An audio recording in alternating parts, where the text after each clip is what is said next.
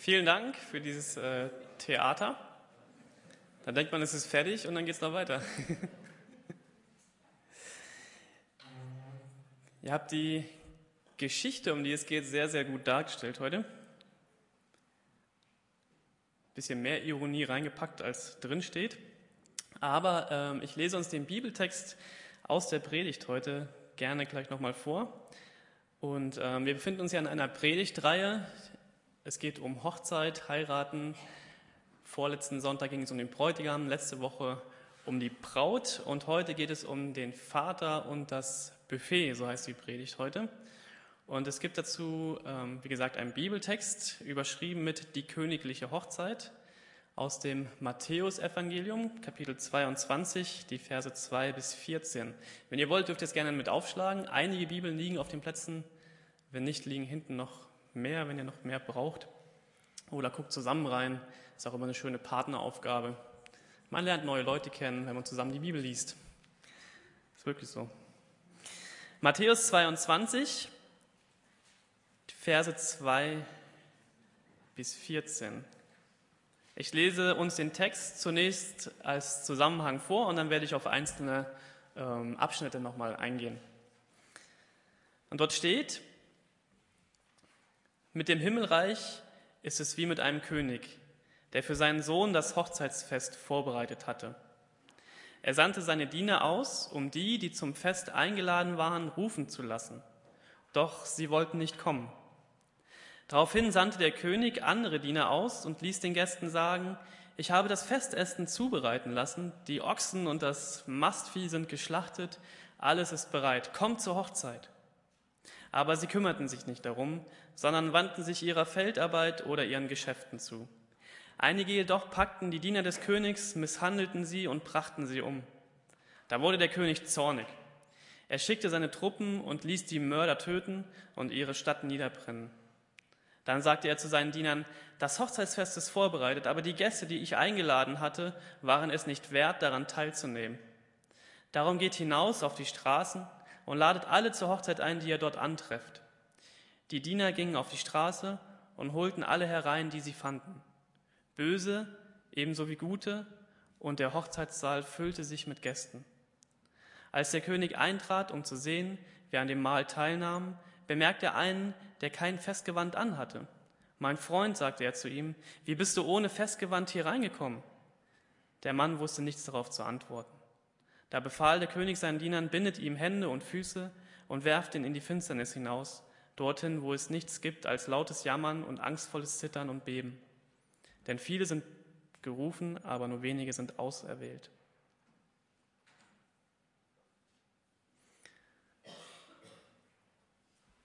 Erinnert euch an das Theaterstück. Erkennt ihr euch wieder? Welche Rolle habt ihr eingenommen? Als ich das gelesen habe, dieses Gleichnis, das ist ja, ein, ähm, ja eine Geschichte, die Jesus Christus selbst erzählt, da dachte ich, es ist ganz schön krass, was Jesus hier tut. Ich weiß nicht, wer von euch gerade in, in Abiturprüfungen ist. Ich kenne mindestens einen. Oder ist er schon durch? Zwei? Zwei sind sogar da. Hat jemand von euch Deutsch auch als Abitur? Ja? Okay, da oben ein Nicken. Wenn ich euch die Aufgabe geben würde, fasse die Gesamtausgabe der Bibel in einem bildlichen Beispiel in circa 250 Worten zusammen. Würdet ihr das schaffen? Ist schwer, ne? Eine Herausforderung. Jesus Christus tut genau das hier in diesem Gleichnis.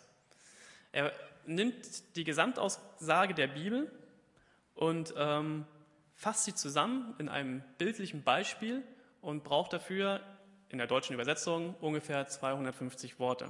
Und ich finde das sehr spannend, weil Jesus Christus immer ähm, diese Geschichten erzählt, um seinen Jüngern und die, die ihm zuhören, bestimmte Fakten, Wahrheiten und Lehrinhalte in bildlicher Form darzustellen. Und ich stelle mir so vor, Jesus saß da oder stand da und erzählte wieder einer seiner Geschichten. Und ich dachte, wenn ich dabei gewesen wäre, ich glaube, ich hätte gar nicht verstanden, was er damit eigentlich meinte mit dieser Geschichte. Diese Geschichte hat so einen, einen, einen tiefen Inhalt, dass ich das gar nicht hätte fassen können als Zuhörer, was er damit meint. Aber wir haben das Glück, ja, dass es aufgeschrieben wurde. und ähm, wir uns damit beschäftigen können. Was meint Jesus mit dieser Geschichte, mit dieser Einladung zu diesem königlichen Hochzeitsmahl? Und ich glaube und ich bin davon zutiefst überzeugt, dass Jesus hier uns auch heute etwas zu sagen hat. Mit dieser Geschichte möchte Jesus in mein Leben hineinsprechen und auch in dein, in euer Leben. Die Frage ist, was will er uns sagen? Ja, wie ähm, haben wir diese Geschichte zu verstehen?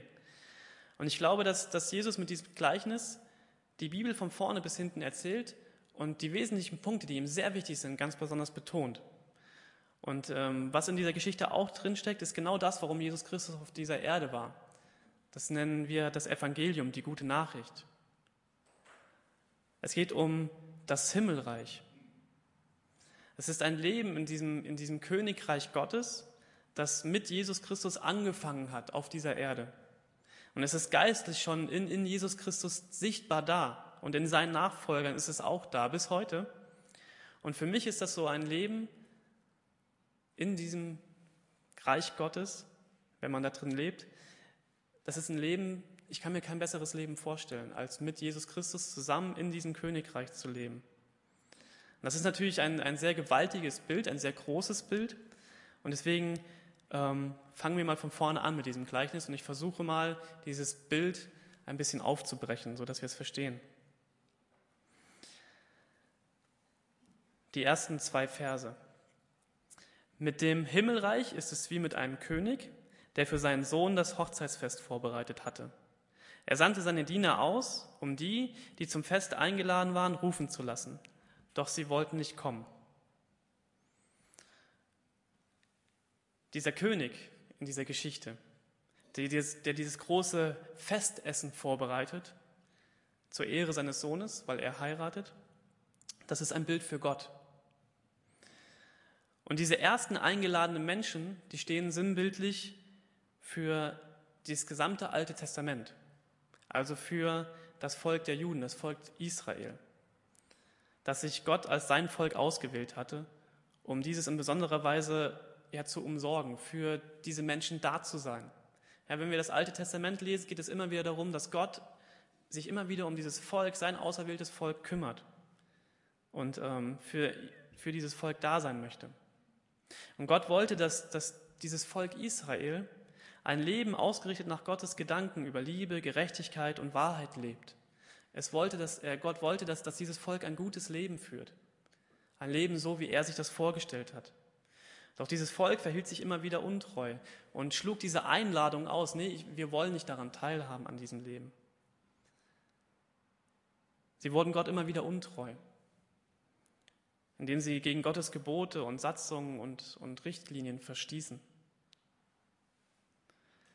Also Gott lädt ein Volk ein, mit ihm Gemeinschaft zu haben, und dieses Volk lehnt diese Einladung immer wieder ab. Immer wieder. Und Gott lädt dieses Volk immer wieder ein und immer wieder ein. Und dieses Volk lehnt diese Einladung immer wieder ab durch das, durch das Verhalten. Und ich habe mich gefragt, okay, wie übertrage ich das jetzt auf heute? Welchen Grund könnte ich haben, so eine Einladung von Gott auszuschlagen? Wenn man sich das vorstellt, ja, Gott bereitet hier etwas total Schönes vor. Das schönste Fest, was man sich vorstellen kann, das beste Fest, die größte Feier. Also noch schöner als dieses Konzert von, wie heißt der nochmal? Cliff Richard? Falls ihr genau zugehört habt, wisst ihr jetzt, auf welchem Konzert Monika war. Das schönste Ereignis, worauf ihr euch so lange freut, könntet, freuen könntet. Und ihr schlagt diese Einladung aus, ich schlage diese Einladung aus. Es gibt eine Parallelstelle zu diesem Text. Das ist immer angegeben in, in den Bibelübersetzungen. Und die Parallelstelle zu dieser Geschichte, die Jesus hier erzählt, ist Lukas 14. Also es ist ein ähnlicher Inhalt, der dort wiedergegeben wird in diesem Lukas-Evangelium Kapitel 14. Und das ist überschrieben, das lese ich uns jetzt auch mal vor, finde ich sehr interessant, das Gleichnis von der Einladung zum Fest. Also Jesus erzählt hier wieder ein Gleichnis, um wieder etwas deutlich zu machen und es hat einen ähnlichen Inhalt. Und dort steht in Lukas Kapitel 14 ab Vers 15, glücklich, wer am Festmahl im Reich Gottes teilnehmen darf. Also wir erkennen die Ähnlichkeit. Jesus antwortete ihm darauf mit einem Gleichnis. Er sagte, Ein Mann bereitet ein großes Festessen vor, zu dem er viele Gäste einlud. Als es dann soweit war, schickte er seinen Diener und ließ den Gästen sagen, kommt, alles ist bereit. Doch jetzt brachte einer nach dem anderen eine Entschuldigung vor. Der erste sagte, ich habe einen Acker gekauft und muss unbedingt hingehen und ihn besichtigen, bitte entschuldige mich. Ein anderer sagte, ich habe fünf Ochsenspanne gekauft und ich gehe sie mir jetzt genauer ansehen, bitte entschuldige mich. Und ein dritter sagte, ich habe gerade erst geheiratet, darum kann ich nicht kommen. Der Diener kam zu seinem Herrn zurück und berichtete ihm alles. Da wurde der Herr zornig und befahl ihm, geh schnell raus auf die Straßen und Gassen der Stadt und hol die Armen, die Behinderten, die Blinden und die Gelähmten herein. Und bald darauf meldete der Diener, Herr, was du befohlen hast, ist ausgeführt, aber es ist noch mehr Platz vorhanden. Da befahl ihm der Herr, geh auf die Feldwege und an die Zäune und dränge alle, die, dort, die du dort findest, zu kommen, damit mein Haus voll wird. Denn eines sage ich euch, von jenen Leuten, die ursprünglich eingeladen waren, wird keiner etwas von meinem Festessen bekommen. Gott lädt die Menschen zu etwas ein, nämlich mit ihm Gemeinschaft zu haben. Und nicht nur einmalig, das ist nicht nur eine einmalige Feier, so wie wir uns das vorstellen vielleicht, sondern das ist, das, diese Einladung gilt ein Leben lang. Gott möchte mit jedem Menschen Gemeinschaft haben. Aber wie oft schlage ich diese Einladung aus? Gebe ihr keinen Raum in meinem Alltag. Und ich weiß, dieser Tag heute ist ein besonderer Tag. Viele haben vor ihrem Alltag heute Ruhe. Und es ist schön, dass wir das hier genießen dürfen, diesen Gottesdienst zu feiern.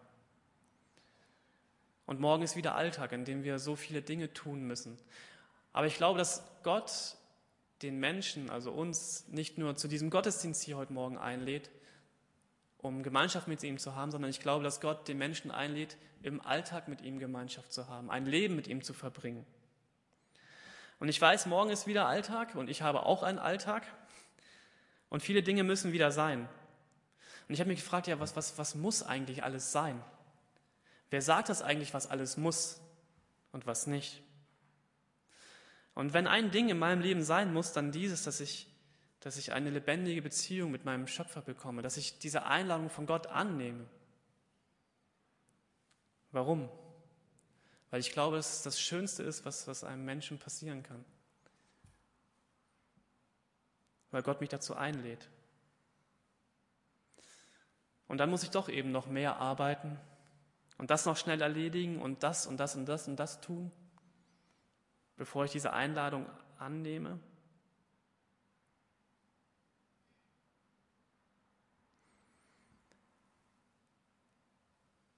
Vers 4. Daraufhin sandte der König andere Diener aus und ließ den Gästen sagen, ich habe das Festessen zubereiten lassen.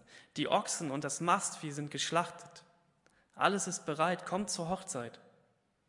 Aber sie kümmerten sich nicht darum, sondern wandten sich ihrer Feldarbeit oder ihren Geschäften zu. Einige jedoch packten die Diener des Königs, misshandelten sie und brachten sie um. Da wurde der König zornig, er schickte seine Truppen und ließ die Mörder töten und ihre Stadt niederbrennen. Dann sagte er zu seinen Dienern, das Hochzeitsfest ist vorbereitet, aber die Gäste, die ich eingeladen hatte, waren es nicht wert, daran teilzunehmen. Darum geht hinaus auf die Straßen und ladet alle zur Hochzeit ein, die ihr dort antrefft. Die Diener gingen auf die Straßen, holten alle herein, die sie fanden, böse ebenso wie gute, und der Hochzeitssaal füllte sich mit Gästen. Wenn man es jetzt wieder sich geschichtlich anguckt, was dieses Beispiel, dieses Gleichnis hier sagt, das ist wieder die Geschichte aus dem Alten Testament. Gott tut so viel, um in Verbindung zu treten mit, mit seinem Volk, mit seinen Menschen. Gott schickt Richter und Propheten. Das ganze Alte Testament ist voll davon, um sein Volk von seinen falschen Wegen zur Umkehr zu bewegen, um zu sagen, ey, ihr lauft komplett in die falsche Richtung mit dem, was ihr dort tut. Ihr misshandelt euch gegenseitig, ihr, ihr tötet euch gegenseitig, ihr beutet euch gegenseitig aus und ihr vergesst mich. Und ihr geht zugrunde daran. Seht ihr das denn nicht? Und Gott versucht sein Volk immer wieder zu sich zu ziehen und immer wieder versucht er zu sagen, ey Leute, so nicht, so, so funktioniert dieses Leben einfach nicht. Aber das Volk hört nicht. Immer wieder nicht. Und letztendlich sendet Gott seinen eigenen Sohn, Jesus Christus, um das Volk zurück zu Gott zu führen. Und auch Jesus Christus wird abgelehnt und verfolgt und verspottet und letztendlich sogar hingerichtet.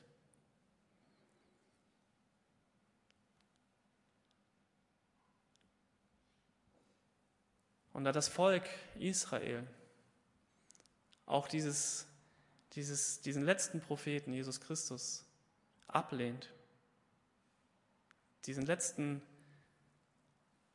ja, diesen letzten Versuch von Gott, sein Volk zu sich zurückzuführen, dann spricht Gott eine neue Einladung aus. Und diese zweite Einladung, die richtet sich an alle Menschen, an alle Nationen, also an alle Menschen, die auf der gesamten Welt leben, an alle, die auf den Feldern arbeiten, die, die Bösen und die, die Schlechten, die, die in der Gasse leben, in Städten, in Deutschland, überall, egal wo. Diese Einladung zu diesem Hochzeitsfest gilt jetzt für alle Menschen. Und diese Einladung lautet, an Jesus Christus zu glauben, um ewiges Leben zu erlangen und eine Beziehung zu Gott zu bekommen. Und das ist ein Festessen, das ist ein Fest, zu dem Gott uns hier einlädt. Und diese Einladung gilt auch heute noch. Gott möchte, dass, dass wir Menschen ein Leben leben, so wie er sich das vorstellt, nämlich ein gutes Leben. Und das ist ein Leben, was sich wirklich lohnt. Komme ich gleich noch drauf, was ich damit meine. Es sagt sich immer so leicht, ein Leben, das sich lohnt, aber was bedeutet das eigentlich wirklich? Und Gott möchte, dass, dass die Menschen frei werden können von ihrer Schuld, von ihren Sünden, alles, was sich so anhäuft in so einem Leben, um Vergebung zu erlangen, von all dem, was, was, was, was wir uns alles so aufladen jeden Tag. Und Menschen sollen durch den Glauben an Jesus Christus verändert werden, um das Leben zu leben, was Gott für sie vorbereitet hat. Das ist dieses, diese Einladung zu diesem Fest. Und ein Satz ist mir in, diesem, in dieser Geschichte sehr hängen geblieben. Und das war der Satz, ich habe das Festessen zubereiten lassen, die Ochsen und das Mastvieh sind geschlachtet, alles ist bereit, kommt zur Hochzeit. Ich weiß nicht, ob ihr gerne grillt. Ich tue das sehr gerne. Und einer meiner Träume ist, ich habe davon gehört, dass es so sein soll. Dass es das gibt, dass, ich weiß nicht wo, in Brasilien, Südamerika, dass man da Ochsen am Spieß grillt. Also einen ganzen Ochsen oder wenigstens ein Bein, ist mir vollkommen egal. Aber ein großer Spieß mit leckerem Fleisch über einem Feuer. Und da stehen am besten zwei muskulöse Männer und drehen diesen Spieß die ganze Zeit. Und wie oft stehe ich an meinem Grill? Einweggrill aus dem Rewe auf meinem Balkon und mach mir eine Wurst. Gott hat hier das beste Essen, was ich mir vorstellen kann, vorbereitet. Nicht nur eine Wurst, ja, sondern einen Ochsen.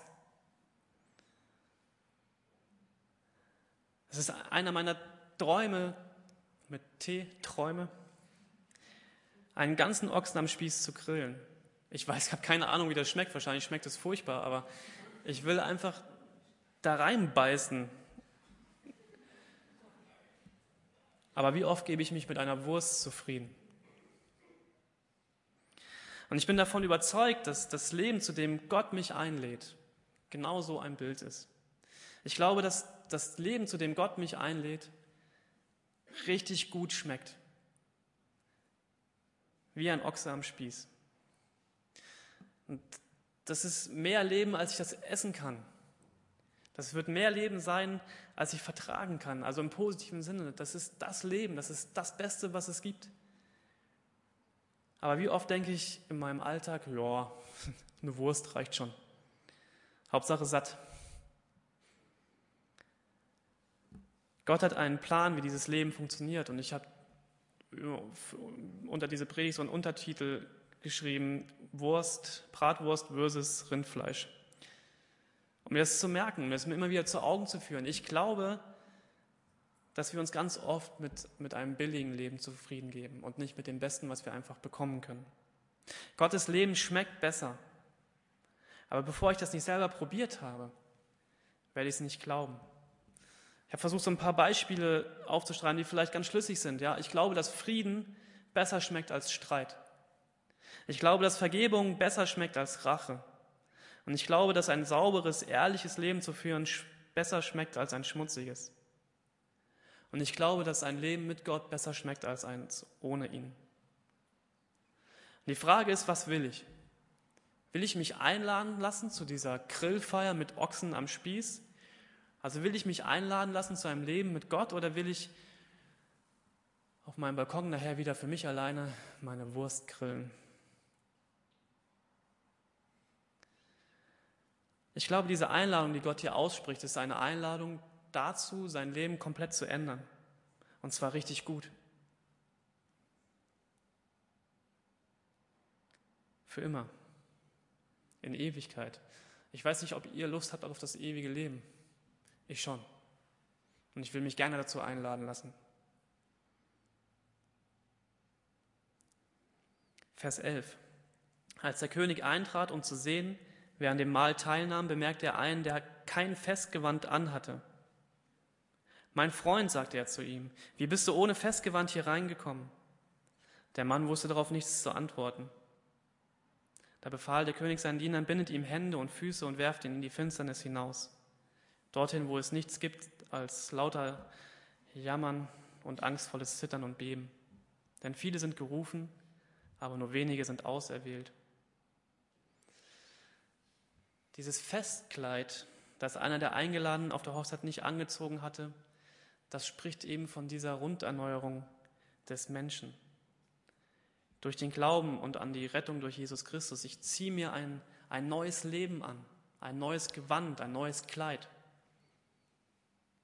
Und dann gehe ich zu dieser Feier.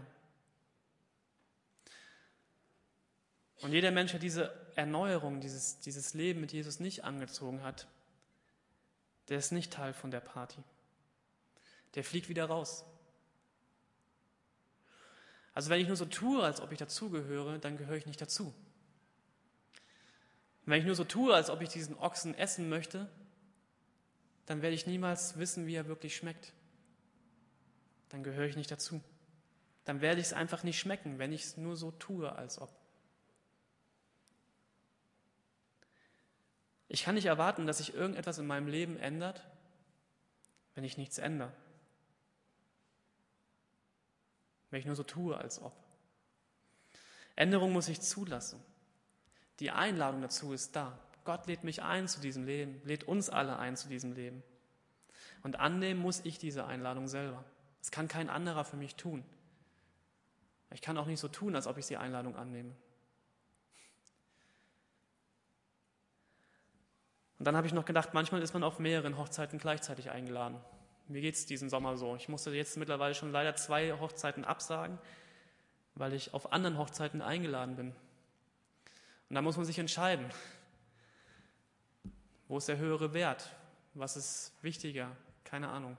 Ist manchmal eine ganz schön schwere Entscheidung, sich dazu zu entscheiden, an welcher Feier man wirklich teilnehmen möchte. Das muss ich selber entscheiden. Das kann mir keiner abnehmen, diese Entscheidung. Aber es geht immer um eine Beziehung. Mit wem möchte ich Gemeinschaft haben? Mit wem möchte ich mein Leben verbringen? Mit wem möchte ich feiern? Mit wem möchte ich diesen Ochsen essen? Es geht um das beste Essen für mein Leben. Und das wird richtig gut. Ich glaube das echt.